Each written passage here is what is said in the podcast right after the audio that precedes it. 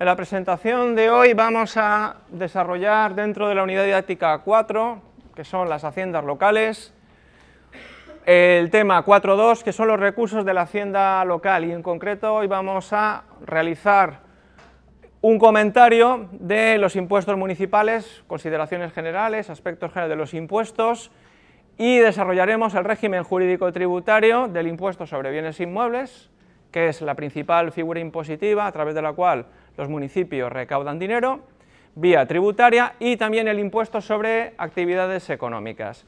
Veremos también los esquemas de liquidación y veremos también cuestiones prácticas de su régimen jurídico tributario. En cuanto a los impuestos municipales, vamos a analizar por lo tanto las consideraciones generales. Por lo que se refiere a los impuestos, nos encontramos que existen dos grandes eh, grupos. Unos son impuestos de exacción obligatoria, es decir, que el ayuntamiento los debe exigir, los debe cobrar, con independencia de que su voluntad no fuera tal. Y luego tenemos impuestos voluntarios. Claro, la mayoría de vosotros veis el listado, veis la diapositiva y decís, hombre, pues a mí cuando pido una licencia de obras, porque voy a realizar alguna obra que necesita licencia urbanística, me, va a tocar, me toca pagar el impuesto. Pues sí, es un impuesto que aunque es voluntario, los ayuntamientos lo, podrían establecer o no, pues eh, la práctica totalidad de ellos lo tienen establecido. Eh, en cuanto a los impuestos de extracción obligatoria, nos encontramos con el impuesto sobre bienes inmuebles, que grava la titularidad de determinados derechos sobre bienes inmuebles, el impuesto sobre actividades económicas, que grava el mero ejercicio en territorio nacional de actividades económicas, Muchos de los contribuyentes están exentos, como analizaremos con posterioridad, por ejemplo, las personas físicas están exentas, no pagan el impuesto sobre actividades económicas. Ya veremos con las personas jurídicas, cuándo tienen que pagarlo o cuándo están exentas. Y un impuesto con el que todos estamos eh, relacionados es el impuesto sobre vehículos de tracción mecánica. Es el impuesto municipal que se paga por ser titular de un permiso de circulación. Aquí hago un comentario, cuando compro un vehículo, compro un vehículo a un concesionario, sabéis que hay un impuesto estatal que tengo que pagar, que es el impuesto sobre valor añadido y además un impuesto especial, el impuesto especial sobre determinados medios de transporte, que su término jurídico no es tal, pero mucha gente lo conoce como el impuesto de matriculación. ¿De acuerdo?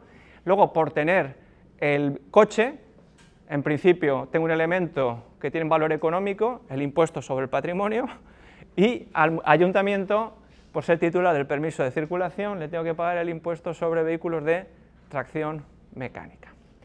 Bueno, en cuanto a los impuestos voluntarios, vuelvo a repetir, el ayuntamiento, si quisiera, podría no exaccionarlos, podría no cobrarlos. Tenemos el impuesto sobre construcciones, instalaciones y obras. Sabéis que en algunos casos, cuando voy a realizar algún tipo de, por ejemplo, un promotor inmobiliario que tiene un solar y quiere realizar una promoción inmobiliaria, necesita, para poder llevarla a cabo, solicitar una licencia urbanística. Aquí comento, la licencia urbanística, la Administración me presta un servicio, sí, un servicio que es obligatorio, con lo cual tengo que pagar una tasa y además tengo que pagar el impuesto sobre construcciones, instalaciones y obras. Dentro de los impuestos voluntarios, que el ayuntamiento, vuelvo a repetir, si quisiera podría no exaccionar, es el impuesto sobre el incremento de valor de los terrenos de naturaleza urbana. ¿Se vende un piso? ¿Se devenga el impuesto? Sí. ¿Se recibe mediante herencia? ¿Se devenga el, el, impuesto? También. Es decir, es un impuesto también que en la práctica el contribuyente o la mayoría de los contribuyentes tienen mucha relación con él. Vendo el piso, se, se devenga el impuesto, lo recibo mediante herencia o donación, también. Y por último, eh, vamos a comentar el impuesto sobre gastos suntuarios, que probablemente la mayoría de vosotros nunca lo había oído, ni siquiera pensaba que existía, que es un impuesto que grava los aprovechamientos privados de cotos de caza y pesca. ¿De acuerdo? Muy bien, pues dentro de estos impuestos vamos a analizar, en primer lugar, el impuesto sobre bienes inmuebles. En cuanto al impuesto sobre bienes inmuebles, nos encontramos, en primer lugar, y como no podía ser de otra manera, con el tema de la regulación. Tenemos por una parte su régimen jurídico tributario, que está regulado en los artículos 60 y siguientes del texto refundido de la Ley Reguladora de Haciendas Locales, establece el marco general. Dentro de ese marco general, los distintos ayuntamientos, a través de sus ordenanzas fiscales municipales, modulan la carga tributaria, la cuota tributaria del contribuyente. Por lo tanto, una persona Ahora veremos que tenga un piso que tenga el mismo valor catastral, analizaremos qué es el valor catastral y qué, influencia tiene la cuantificación del impuesto, pues vuelvo a repetir, un piso que tenga el mismo valor catastral y esté situado en dos municipios distintos, el contribuyente no va a pagar, casi con toda seguridad, lo mismo. Analizaremos cómo pueden los ayuntamientos, dentro de este marco jurídico, desarrollar su competencia normativa. En cuanto a la naturaleza, antes en el elenco de impuestos hemos visto los impuestos obligatorios. ¿El IBE es un impuesto obligatorio? Sí. Es un impuesto directo. Recordamos, un impuesto directo, desde un punto de vista eh, económico, es porque manifiesta el contribuyente eh, directamente capacidad económica. Claro, el impuesto ¿Qué graba? El patrimonio, el patrimonio inmobiliario que tengo, en concreto la titularidad de determinados derechos sobre los bienes inmuebles. Desde un punto de vista jurídico, un impuesto directo se diferencia de un impuesto indirecto, es que en el impuesto indirecto se puede repercutir como la cuota tributaria. La única excepción ha sido un impuesto que ya hemos visto, que es el impuesto sobre transmisiones patrimoniales y actos jurídicos documentados en la modalidad de transmisiones patrimoniales onerosas, que es un impuesto indirecto, pero no se repercute la carga tributaria, a diferencia de lo que sucede con el IVA, que es el prototipo de impuesto indirecto. Es un impuesto real, claro, cuando vosotros visteis el impuesto sobre el patrimonio, el impuesto sobre el patrimonio es un impuesto personal, porque el elemento importante que es la persona y en concreto todos los bienes de contenido económico que tiene esa persona. Eh, luego le restamos las deudas, derechos, perdón, las deudas y obligaciones, y aquí el impuesto lo que graba es la titularidad de un determinado derecho que yo tengo sobre un inmueble que además está situado como en un término municipal en concreto, solamente graba la titularidad de ese derecho real. Objetivo. Objetivo es porque no se tienen en cuenta las circunstancias personales y familiares del contribuyente a la hora de determinar la cuota tributaria. Pero eh, me gusta siempre hacer el comentario, aunque es un impuesto eh, fundamentalmente objetivo, veremos como en algunos casos sí que se tienen en cuenta las circunstancias personales. Los ayuntamientos pueden establecer algún tipo de ventaja fiscal para las familias numerosas, por ejemplo. Y en cuanto a su periodicidad, el impuesto es periódico y adelanto que el impuesto se devenga el día 1 de enero. No es como en el impuesto sobre la renta, que el impuesto se devenga el día 31 de diciembre. Es un impuesto periódico porque su hecho imponible se va realizando todos los años y el periodo impositivo es el año, pero el devengo, vuelvo a repetir, es el día 1 de enero. Esta es una de las notas que caracteriza la mayoría de los impuestos locales de carácter periódico, que no se devengan al final del periodo impositivo, sino que se devengan al principio. Una vez que hemos analizado cuestiones de regulación y de naturaleza, continuamos y nos vamos al hecho imponible. En el hecho imponible es importante que eh, lo que graba el impuesto es la titularidad de una serie de derechos. Otros derechos no están grabados y además por este orden. Sobre bienes inmuebles urbanos, rústicos y de características especiales. El término característica especial nos llama un poco la atención. Luego veremos dónde está definido y pondremos algún ejemplo al respecto. Lo importante del hecho imponible es que solamente se graba la titularidad de estos derechos y por este orden. En primer lugar, la titularidad de una concesión administrativa sobre los propios inmuebles o sobre los servicios públicos a los que se hallen afectos. En segundo lugar, de un derecho real de superficie. En tercer lugar, y por este orden vuelvo a repetir porque es muy importante, de un derecho real de usufructo y en último lugar del derecho real de propiedad. Para entender esta eh, ordenación eh, del hecho imponible, supongamos un bien inmueble donde hay una persona que es el nudo propietario del bien inmueble y otra persona que, por ejemplo, la herencia se le otorgó el usufructo de dicho bien inmueble.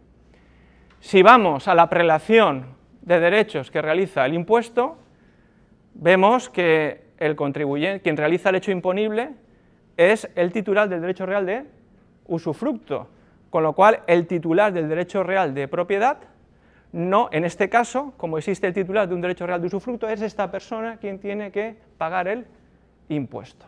Si no existiera un derecho real de usufructo sobre ese inmueble, ¿quién realiza el hecho imponible? El titular del derecho de propiedad. Eh, la normativa del impuesto me habla de bien inmueble urbano, bien inmueble rústico y de características especiales. El texto refundido no me lo define, con lo cual tengo que ir para su análisis a lo que me dice el texto refundido del catastro inmobiliario. Catastro inmobiliario, sabéis que existe eh, un registro por parte de la administración que se conoce como catastro, donde la administración tiene un registro de todos los bienes inmuebles que existen en territorio nacional con su, con su característica referencia catastral. La referencia catastral la tenéis y se puede comprobar en el recibo del impuesto sobre bienes inmuebles. Además, en cualquier autoliquidación, por ejemplo, del impuesto sobre la renta, tengo que poner esa referencia catastral. En cuanto a un bien inmueble urbano, el ejemplo típico es un piso que tengo. Un local de negocio es un bien inmueble urbano, sí, una plaza de garaje también. Rústico, con carácter general y siempre que no eh, se cumpla una serie de, supuestos en, los que la propia ley dice que el inmueble puede ser, eh, ser rústico, puede ser bien inmueble urbano, una finca rústica, una finca que se dedica a la explotación agrícola, se ve un inmueble como rústico. Características especiales, una central nuclear, un aeropuerto, todo este tipo de bienes son bienes inmuebles de características especiales. Junto al supuesto de realización del hecho imponible, que era la titularidad de los derechos que hemos comentado anteriormente, nos encontramos con una serie de supuestos de no sujeción, es decir, no se realiza el hecho imponible, y algunos supuestos de exención. Por ejemplo, supuesto de no sujeción, bienes de dominio público, afectos al uso o servicio público del ayuntamiento. Y luego dentro de las exenciones, y aquí es importante, podéis ver que hay exenciones que son no potestativas y no rogadas. Potestativo es que el ayuntamiento lo puede establecer o no, y rogadas es que el contribuyente las tiene que solicitar. En la normativa del impuesto existen una serie de supuestos donde, aunque realizo el hecho imponible, no tengo que tributar, aquellos en que la administración eh, puede establecerlo o no, que son los potestativos, y en los, no, potestativos, la propia normativa indica que, independientemente de cuál sea la voluntad de la administración tributaria local, en este caso se deben establecer. Veis que en el caso de las exenciones potestativas, que el contribuyente, eh, el ayuntamiento las puede establecer o no, la mayoría son rogadas, es decir, que el contribuyente debe solicitarlas al ayuntamiento. Sujetos pasivos y otros obligados tributarios. Hemos dicho que el hecho imponible lo realizaban quien era titular del determinado derecho, por lo tanto el sujeto pasivo es el titular de los derechos sometidos a gravamen. E insisto, y es importante, en el mismo orden que establece la normativa. En el ejemplo que hemos comentado antes, si el bien inmueble existe un derecho real de usufructo sobre él, el sujeto pasivo será el usufructuario. Nos encontramos también existencia de supuestos de repercusión se supuesto de repercusión es que el contribuyente, sujeto pasivo, puede repercutir en la cuota tributaria, no en el sentido de impuesto indirecto que hemos comentado antes, sino que le puede cobrar. Por ejemplo, en algunos arrendamientos que se formalizaron antes del año 1985. ¿vale? Y también algunos supuestos de sustitución. Junto a esto nos encontramos con la existencia de responsabilidad subsidiaria por ejemplo, en el caso del adquirente de un bien inmueble en relación con las cuotas pendientes de pago, es decir, el, bien inmueble queda como afecto al pago del impuesto de cuotas que hayan resultado impagadas con anterioridad. Y existe también un supuesto de responsabilidad solidaria, por ejemplo, en el caso de las comunidades de bienes. Una vez que hemos hablado de los sujetos pasivos y de otros obligados tributarios, vamos a analizar la base imponible, es decir, vamos a entrar ya en los elementos de cuantificación del impuesto. Y nos encontramos con el concepto de valor catastral. Valor catastral es un valor que fija la administración. Normalmente hace un estudio de mercado y atendiendo a la normativa de valoración que existe, fija el valor de los bienes inmuebles. Con carácter general debería realizarse una revisión catastral de carácter colectivo decenalmente, es decir, cada 10 años. En cuanto al valor catastral, que es un valor que fija la administración, está compuesto por dos partidas. En el recibo del impuesto sobre bienes inmuebles se indica, por una parte, la que corresponde al suelo y por otra parte, la que corresponde a la construcción. Explico esto. En el piso donde resido, donde vivo, si soy titular del derecho dominical sobre dicho piso, parte de lo que vale ese valor catastral que fija la administración, partes por la construcción y partes por el valor del suelo. ¿De acuerdo? La base imponible es el valor total del valor catastral. Un término que aparece también en eh, la cuantificación del impuesto es el término de base liquidable. Base liquidable, eh, sabéis que desde un punto de vista eh, de la Ley General Tributaria, Base liquidable es la base imponible menos la reducción que corresponda. ¿Habéis visto algunas reducciones en otros impuestos que ya habéis analizado? Por ejemplo, en el impuesto sobre sucesiones y donaciones, reducciones subjetivas y reducciones también objetivas, atendiendo al grado de parentesco que tenían con la persona que había fallecido o con el bien que se recibía mediante herencia, mediante donación. En el caso del impuesto sobre bienes inmuebles también aparece el concepto de base liquidable, y voy a explicar un poco la finalidad que tiene. El impuesto sobre bienes inmuebles he comentado con anterioridad que es un impuesto donde teóricamente cada 10 años se tiene que producir como una revisión colectiva del valor catastral de todos los inmuebles del municipio. ¿vale? ¿Eso hace que aumente el valor catastral, las revisiones catastrales? Con carácter general, sí. Si sube el valor catastral, ¿significa que mi base imponible va a subir? Sí. ¿Significa que voy a pagar más? Sí. El legislador ha pensado un sistema donde se vaya incorporando un porcentaje del 10%, del 10 cada año a la base imponible, con lo cual, ¿eso qué significa? Que al cabo de los 10 años siguientes, cuando se va a tener que producir la nueva revisión de los valores catastrales ya se haya incorporado como el nuevo valor catastral del inmueble. O dicho en otros términos, el contribuyente va a pagar, pero va a pagar como en cada uno de los años siguientes a que entre en vigor la revisión catastral, un poco más. A la hora de determinar la reducción, tenemos por una parte que ver, aplicar el componente individual. El, componente individual es el valor catastral nuevo que se ha fijado menos la base liquidable del ejercicio inmediato anterior a la entrada en vigor del nuevo valor catastral.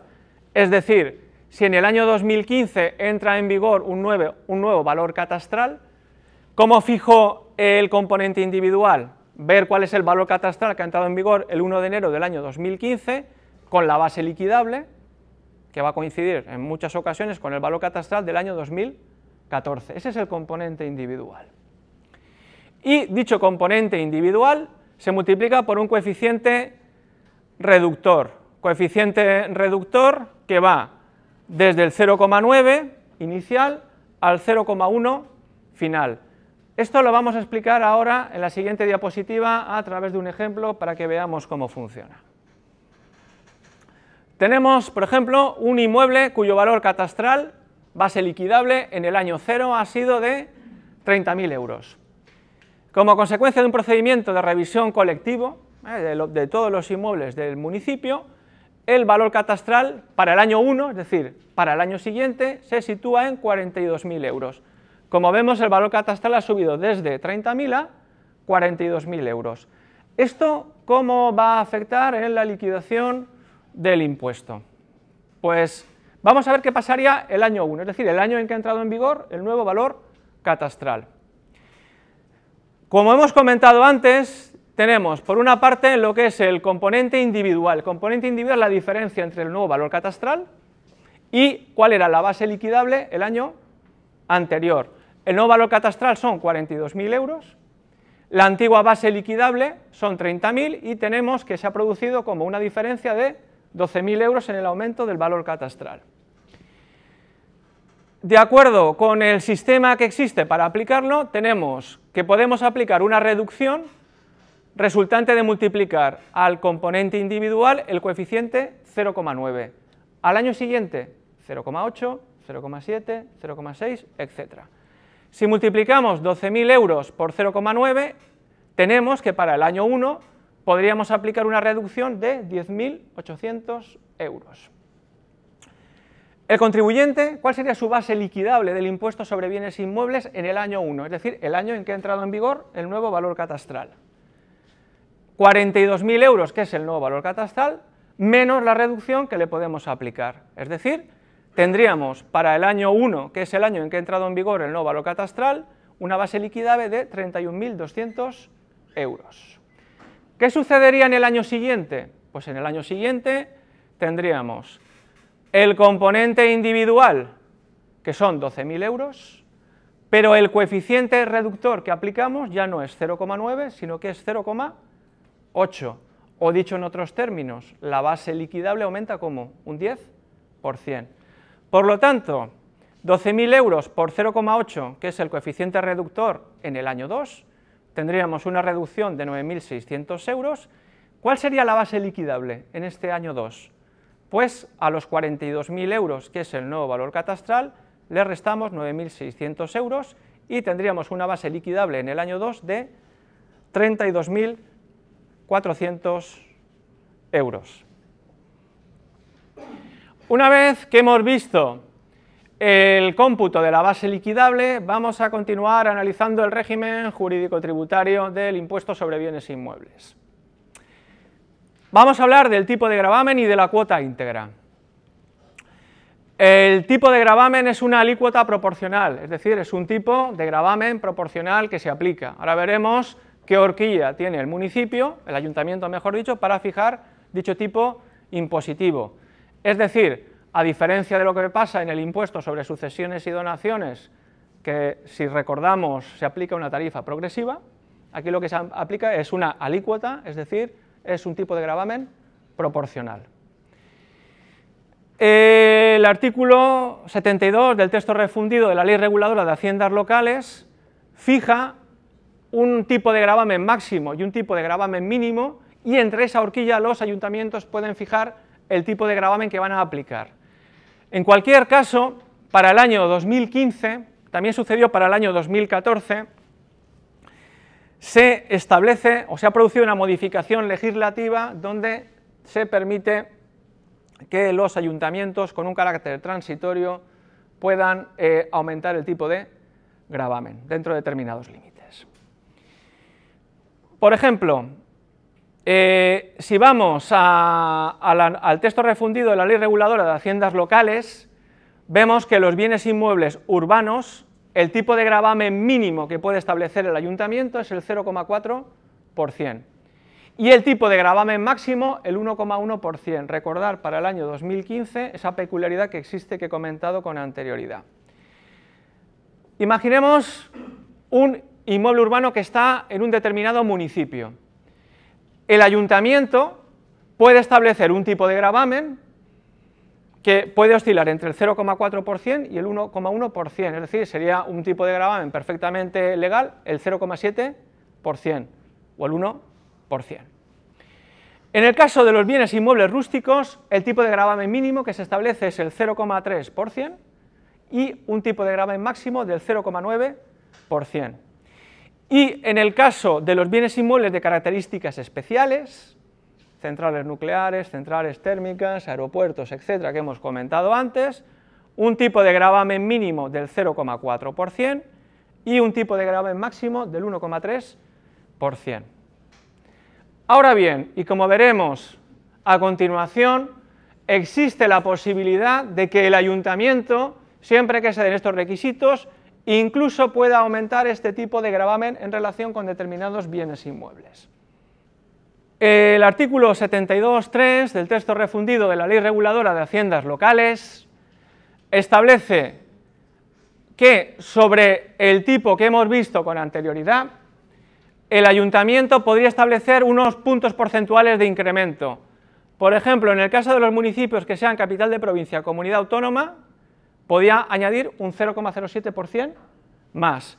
Si fuera los municipios en los que se presta servicio de transporte público colectivo de superficie, los autobuses que conocemos, por ejemplo, sobre los bienes inmuebles urbanos podría incrementar el 0,07% más. ¿Sobre qué tipo de gravamen? ¿Cuál hemos dicho que era el tipo de gravamen máximo? El 1,1%, con lo cual iríamos como adicionándolo, iríamos sumándolo. En el caso de municipios cuyos ayuntamientos presten más servicios de aquellos que están obligados por eh, la normativa local, el tipo de gravamen se podría incrementar en 0,06 puntos porcentuales más. Y el legislador es consciente que determinados municipios tienen como muchos bienes inmuebles rústicos. En este caso, en aquellos municipios en los que los terrenos de naturaleza rústica representan más del 80%, además de los puntos porcentuales de incremento que aparecen en el cuadro, podrían añadir un 0,15% más. Vamos ahora a analizar un supuesto donde eh, vamos a ver qué tipo de gravamen podía establecer un ayuntamiento. Dice, tenemos en el año X una vivienda se encuentra ubicada en una población que no es capital de provincia con servicio de transporte público colectivo que hemos comentado antes y cuyo ayuntamiento presta más servicios de aquellos sobre los cuales está obligado. El valor catastral de dicha vivienda es de 70.000 euros. Recordamos, valor catastral es la base imponible. ¿Cuál sería el tipo de gravamen máximo que podría establecer el ayuntamiento teniendo en cuenta la normativa? Hablo del año X, por lo tanto, no voy a tener en consideración ese incremento que se ha producido para el año 2015, que en principio para el año 2016, teóricamente, ya no se aplicará. Bien, tenemos un tipo de gravamen máximo del 1,1% y añadimos el que corresponde porque presta más servicios de transporte eh, colectivo y además el que corresponde por la prestación de los servicios. Vuelvo a repetir, 0,07% porque es el que presta, porque en el municipio se presta el servicio de transporte público colectivo y el 0,06% atendiendo a que presta más servicios de lo que establece la Ley 7 1985. Si sumamos los distintos puntos porcentuales, tenemos que el ayuntamiento, el tipo de gravamen máximo que puede aplicar es el 1,23. ¿Cuál sería la cuota tributaria? La cuota tributaria sería el resultado de aplicar el 1,23 sobre la base, el valor catastral, que entendemos que es la base liquidable, y saldría una cuota de 861 euros. Nos encontramos también que eh, el ordenamiento jurídico tributario se puede, puede incentivar determinados comportamientos y conductas, bien incentivando fiscalmente, es decir, que el contribuyente pague menos, o bien que el contribuyente, como pague más. Penalización. Dentro de estas últimas, la normativa del impuesto establecía la, posibilidad de que se estableciera un recargo del 50% en la cuota tributaria de las viviendas de uso residencial desocupadas con carácter permanente. Y la norma me indica que deberán definirse, pero no se han definido nunca, que se entiende por vivienda de uso residencial desocupado de carácter permanente, con lo cual es una previsión que está en la norma, pero que en la práctica, de momento, no se ha aplicado. Dentro de las bonificaciones, me va a tocar pagar menos, en el manual tenéis desarrollados los porcentajes, etcétera, la mayoría de ellas son de carácter rogado. ¿Qué significa? Que el contribuyente se lo debe pedir a la administración tributaria local. Por ejemplo, obligatorias para las viviendas de protección oficial y en el caso de las potestativas, que el ayuntamiento lo puede establecer o no, lo deberá solicitar las, para las viviendas de familias numerosas. Bueno, vamos a ver el devengo y periodo impositivo. Una de las peculiaridades que tienen los impuestos locales de carácter periódico, es decir, cuyo hecho imponible se repite todos los años, es que el devengo no se produce al final del periodo impositivo, sino que se produce el día 1 de enero. Es decir, si somos titulares de un piso el día 1 de enero y el día 4 de enero lo vendemos, imaginemos en el año 2015, soy titular el día 1 de enero, realizo el hecho imponible, que es la titularidad, por ejemplo, de un derecho dominical sobre el bien inmueble, y soy sujeto pasivo del impuesto. Es importante el derecho de afección. El derecho de afección es que el bien inmueble queda afecto al pago de las cuotas impagadas del impuesto sobre bienes inmuebles, pero en régimen de responsabilidad eh, tributaria de carácter subsidiario. ¿eh? Las responsabilidades de carácter subsidiario. Y para finalizar nos vamos a centrar en el tema de la gestión. Gestión catastral. Gestión catastral.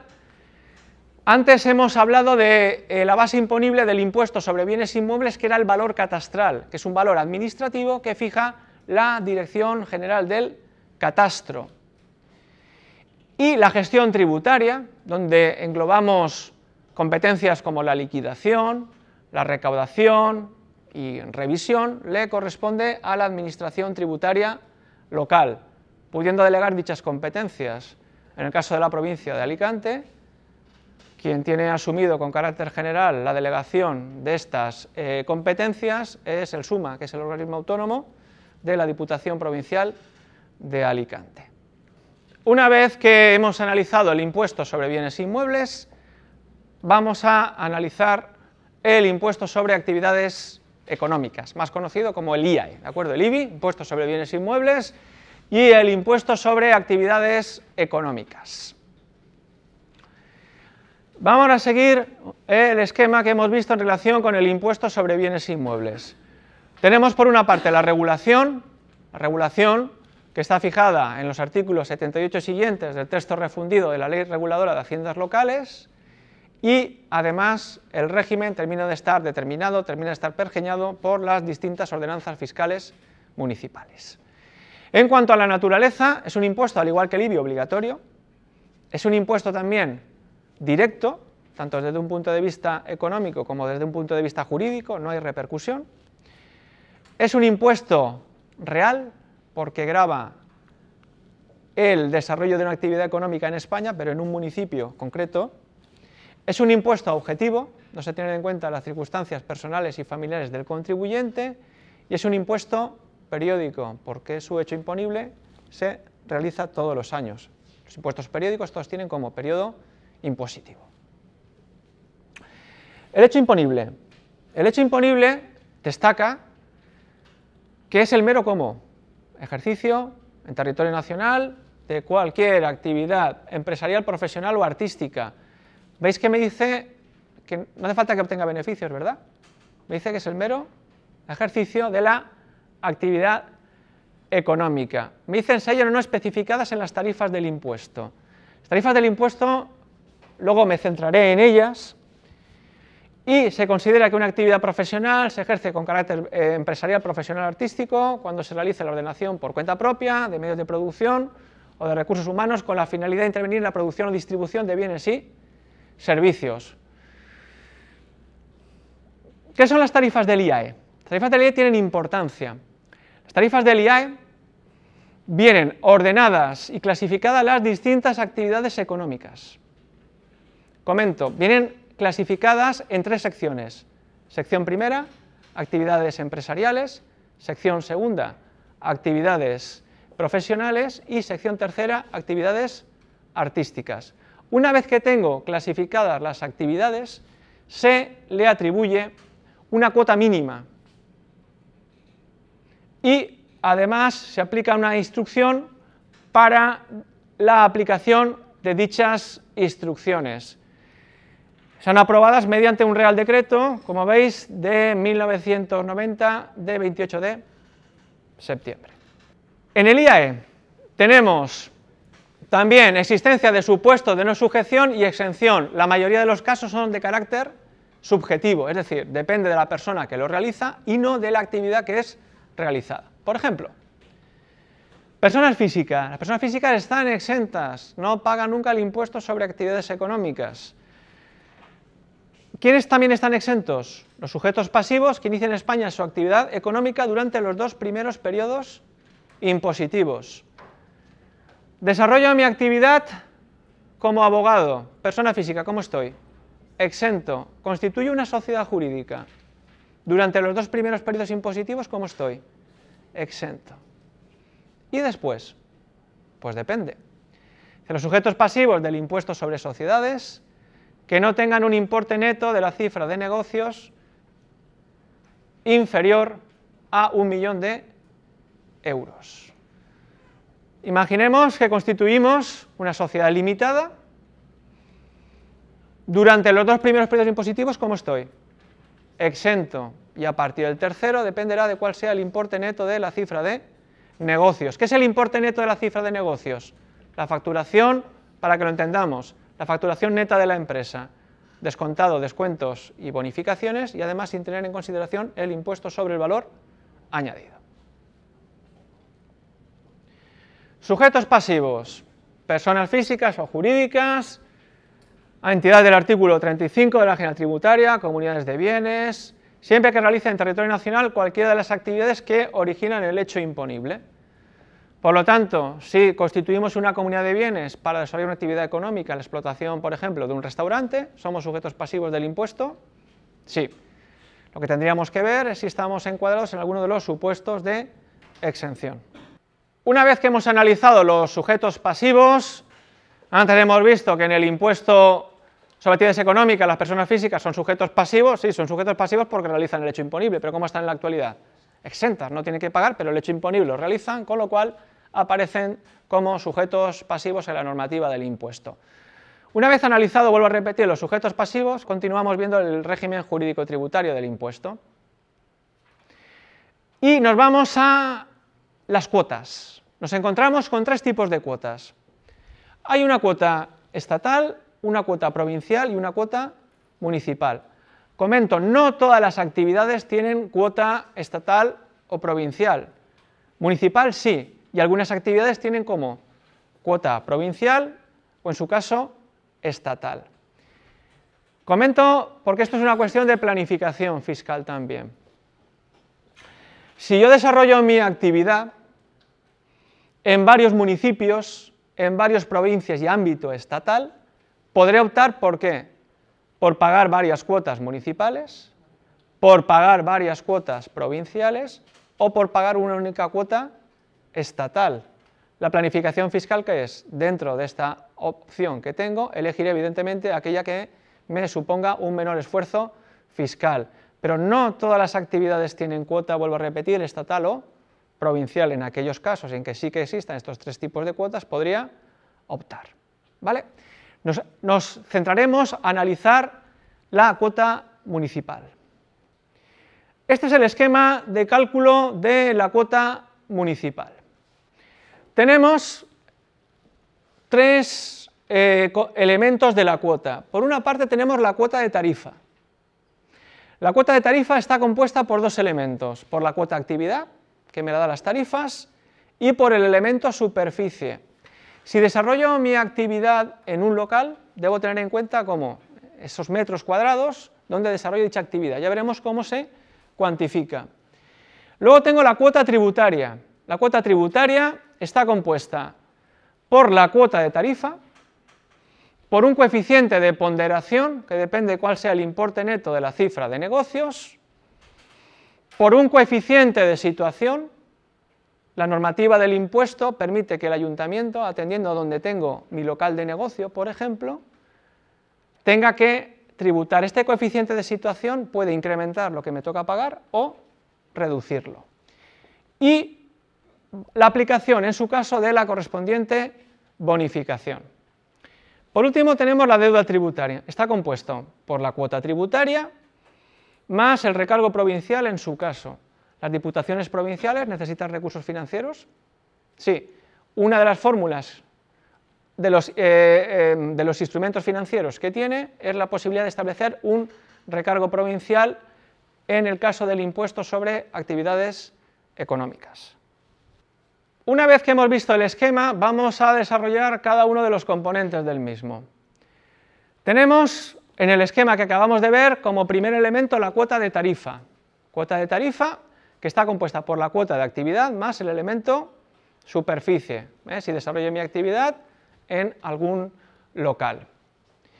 Eh, dentro de esa cuota tarifa o cuota mínima municipal, que se designa también eh, dentro de las tarifas del impuesto, hay que añadir el valor del elemento superficie. La cuantía de la cuota de actividad depende de, por ejemplo, en función de determinados elementos tributarios, potencia instalada, población de derecho, aforo del local, superficie de los locales, en algunos casos, cuando solamente se tiene en consideración la superficie del local. O actividades a las que se le asigna solo cuotas según superficie, por ejemplo, en el caso del comercio, en grandes superficies. Una vez que vemos la cuota de actividad, los componentes que tiene, vamos a ver la cuantificación del elemento superficie. Vuelvo a repetir, si desarrollamos nuestra actividad en un local, tenemos que ver cómo afecta eh, los metros donde desarrollo mi actividad. Es importante eh, una cuestión que es la siguiente. En el impuesto sobre actividades económicas, si desarrollo mi actividad en varios locales, dentro del mismo municipio, por cada local donde desarrollo la actividad, tengo que pagar la cuota del impuesto sobre actividades económicas y no estoy exento. ¿Vale? Bien. Cuantificación del elemento superficie. Cinco pasos. Primero, tengo que ver la superficie total donde desarrollo mi actividad. Segundo paso, superficie rectificada. ¿Eso qué significa? Que no computa todos los metros que utilizo en mi actividad.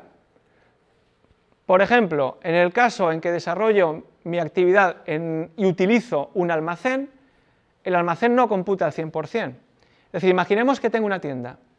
Esa tienda destino parte a venta al público. Los metros que destino a venta al público computan como al 100%.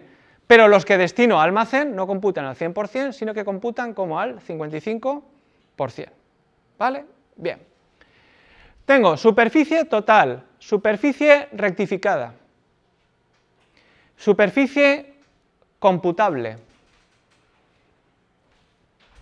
Una vez que sé la superficie rectificada, la normativa del impuesto me permite restarme también alguna cantidad.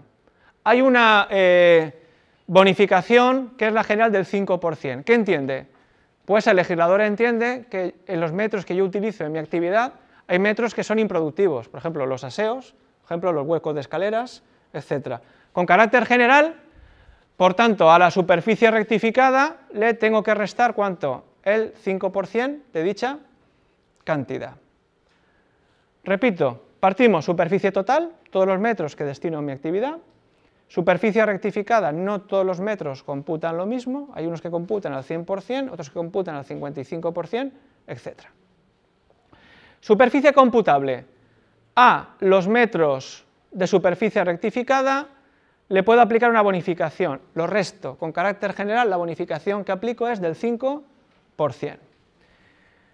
Cuarto paso, el cuarto paso es una cuantificación en función de una serie de cuadros que viene a la normativa del impuesto que dependen de cuál sea la actividad que desarrollo. Vamos a ver un ejemplo de uno de estos cuadros. Tenemos ejemplo Cuadro aplicable a las actividades clasificadas en la sección segunda y en las divisiones primera, sexta y novena de la sección primera. ¿La sección primera cuáles son? Actividades empresariales. Recordamos que las personas físicas están como exentas, ¿vale? Esa es una actividad. Vale. Bien, y tenemos una población de derecho veis que viene superficie del local y va por tramos, de 0 a 500, de 500 a 3000, de 3000 a 6000, de 6000 a 10000 y el exceso son de 10.000 euros, ¿vale? Y población de derecho, recordamos, la población puede ser de hecho o de derecho, como la población de, de hecho es difícil saberlo, cuánta gente realmente vive en un municipio, nos vamos a la gente censada, que es la población de, de derecho.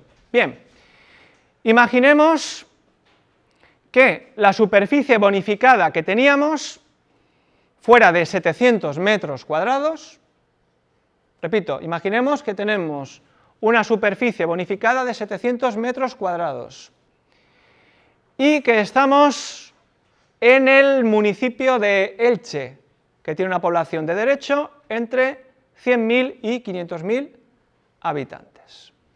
¿Cómo cuantificaríamos esto? Lo hacemos por tramos. ¿Cuántos metros cuadrados hemos dicho que tenemos? 700. De 0 a 500 vemos que por la población de derecho le corresponderían a los primeros 500 metros, ¿cuánto? 0,50. Y al exceso, el exceso va entre 500 y 3000, es decir, multiplicaríamos 200 metros por 0,39. Vuelvo a explicarlo. Imaginemos que tenemos una superficie bonificada de 700 metros cuadrados y estamos en un municipio como el de Elche, que tiene una población de derecho entre 100.000 y 500.000. ¿Cómo cuantificamos? Lo hacemos por tramos, de 0 a 500, nos vamos al cuadro y vemos que le corresponde por cada metro cuadrado 0,50. ¿Tenemos un remanente? ¿Tenemos un exceso? Sí, 200 metros. Ya nos pasamos al tramo siguiente. ¿Qué multiplicaremos? 200 por 0,39. ¿Y qué hacemos? Luego sumamos las dos cuantías. Bueno, una vez que tenemos la población de derecho, nos queda un último paso. Repito, paso, superficie total. Primer paso, superficie rectificada. Segundo paso, superficie bonificada. Tercer paso, cuantificación. Cuarto paso y el quinto paso, y el último, para, para computar el elemento superficie, es la aplicación en su caso de un coeficiente que depende de la actividad que estoy desarrollando. Y esto es importante que lo dejemos claro, que lo aclaremos, porque la aplicación del coeficiente depende de la cuantía y naturaleza de la actividad, donde lo que debo tener en cuenta es solo la cuota de actividad. Repito, solamente la cuota de actividad. La cuota de tarifa tiene dos componentes, la cuota de actividad y el elemento superficie. Para ver el coeficiente que aplico, debo ver cuál ha sido solamente la cuota de actividad.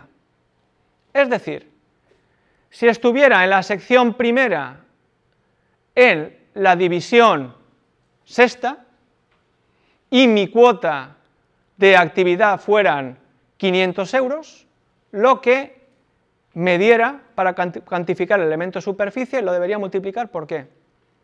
Por 1. Una vez que hemos calculado el elemento, de, elemento superficie de eh, la cuota de tarifa y añadimos la cuota de actividad, hay que calcular la cuota tributaria. Sobre la cuota de tarifa se aplica en todo caso un coeficiente de ponderación. El coeficiente de ponderación viene condicionado por cuál es el importe neto de la cifra de negocios. Se aplica siempre. El importe neto de la cifra de negocios, recordamos que es la facturación neta de la empresa, descontando el IVA, descontando también descuentos y bonificaciones. ¿Cuál es dicho coeficiente de ponderación?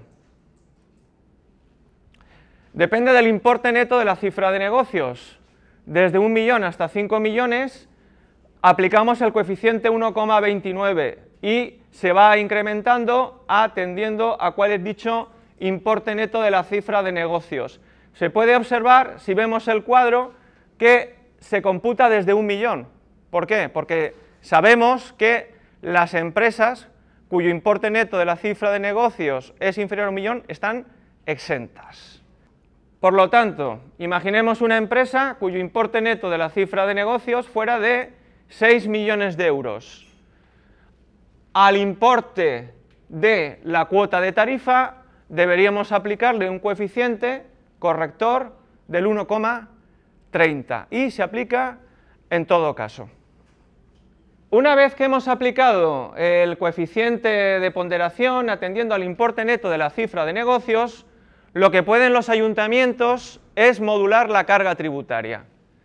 Y una de las cuestiones que, pueden ponderar es dónde se encuentra ubicado el local donde yo desarrollo mi actividad. No es lo mismo desarrollar mi actividad en el centro de una ciudad que bien desarrollarla en el extrarradio. Por lo tanto, el ayuntamiento, si quiere, puede modular la carga tributaria en este aspecto, aplicando lo que se llama un coeficiente o índice de situación. El ayuntamiento tiene en cuenta donde tengo el local, como he comentado con anterioridad, y lo que va a determinar es en algunos supuestos que pague menos, pero en algunos supuestos puede llegar a pagar hasta un 3,8 veces más. Vamos a ver ahora estos coeficientes. Tenemos el coeficiente de situación, podrán, por lo tanto, ¿cómo es? Potestativo. El coeficiente de ponderación que hemos visto antes es obligatorio. Por lo tanto, el ayuntamiento puede entender que donde tengo yo mi local, pues eh, no es una zona excesivamente comercial, etcétera, donde el coeficiente que aplicaría podría rebajarlo mi carga tributaria y aplicar el coeficiente 0,4.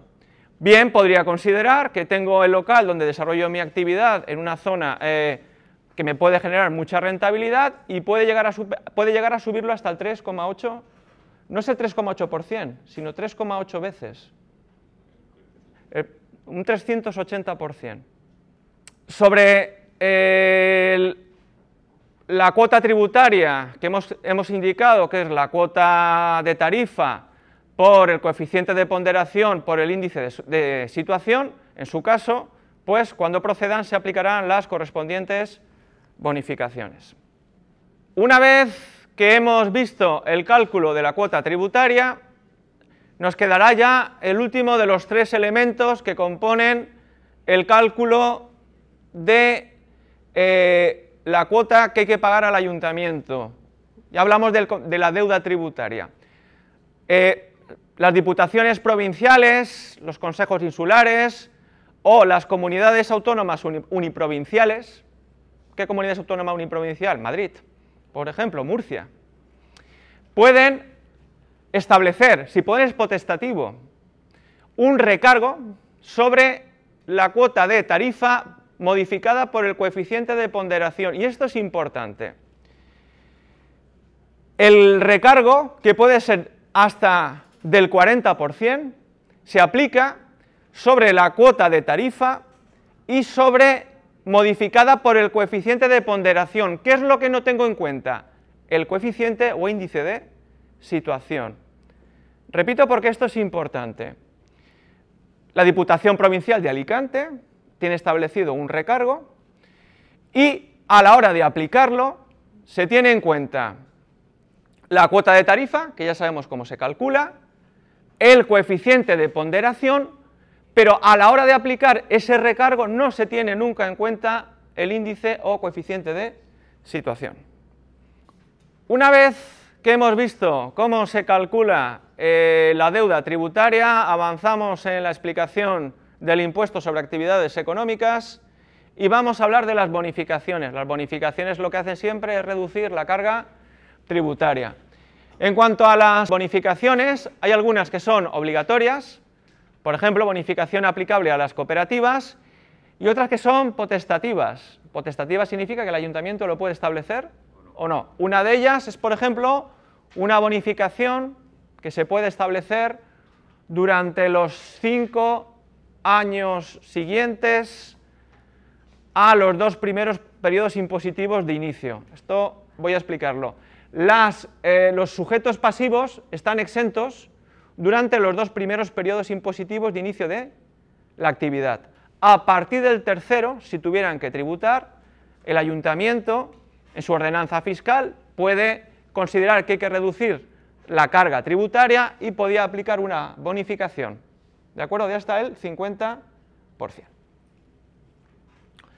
Periodo impositivo y devengo. En cuanto al periodo impositivo, recordar que una de las notas que caracteriza a los impuestos locales es que el impuesto se devenga el día 1 de enero, excepto cuando se trata de declaraciones de alta por inicio de actividad, que irá desde el momento en que, inicio mi actividad hasta final del año natural. El devengo se produce, por lo tanto, el primer día del periodo impositivo, no obstante, las cuotas se pueden prorratear. ¿Prorratear qué es? Que voy a pagar parcialmente. Y esto es importante. Por ejemplo, en el caso de cese de la actividad, se tributa por los trimestres en los que se ha desarrollado la actividad, incluido el de su finalización, y se puede solicitar la devolución correspondiente al resto de trimestres. Una vez que hemos visto el periodo impositivo y devengo, nos vamos a hablar de la gestión, la gestión del impuesto. Y en la gestión del impuesto eh, tenemos dos aspectos. Por una parte, la gestión censal, recordad que el censo es un registro, la gestión censal le corresponde a la Administración Tributaria del Estado y lo que es la gestión tributaria, liquidación, inspección y recaudación, le corresponde la gestión de la cuota municipal al ayuntamiento. Sabéis que la mayoría de los municipios de esta provincia, por no decir prácticamente todos, han delegado con, dónde? En el SUMA, ¿vale? Y en cuanto a la gestión de las cuotas provinciales y nacionales, le corresponde a la Administración Tributaria del Estado. Con esta última diapositiva acabamos la primera parte del tema 4.2 relativo a la hacienda local.